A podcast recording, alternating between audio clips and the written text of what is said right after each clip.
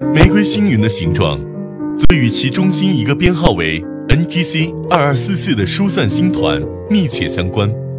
大约四百万年前，在玫瑰星云中心的云气中，形成了很多炽热且年轻的大质量恒星，并最终组成了疏散星团 NGC 二二四四。它们是麒麟星座中心区域最年轻的恒星簇。在这些恒星上，有一种类似太阳风的。不断向外运动的物质流，也就是星风，在过去的四百多万年时间中，这些大质量恒星发出的强烈恒星风和大量紫外线辐射，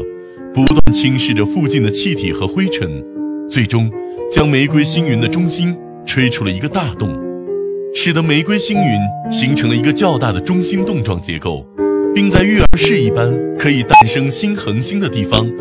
雕刻出非常好看的。呈现对称形状的花瓣，恒星风的影响力由此可见一斑。值得注意的是，星风现象实际上是恒星在演化时经历的一种逐渐损失自身质量的过程。恒星的质量越大，星风损失质量的速率就越大。因此，玫瑰星云的诞生实际上消耗了很多大质量恒星的寿命。与此同时，星风。还会不断的带走恒星的自转角动量，这意味着星风对恒星本身的自转起着制动作用，会让恒星自转速度越来越慢。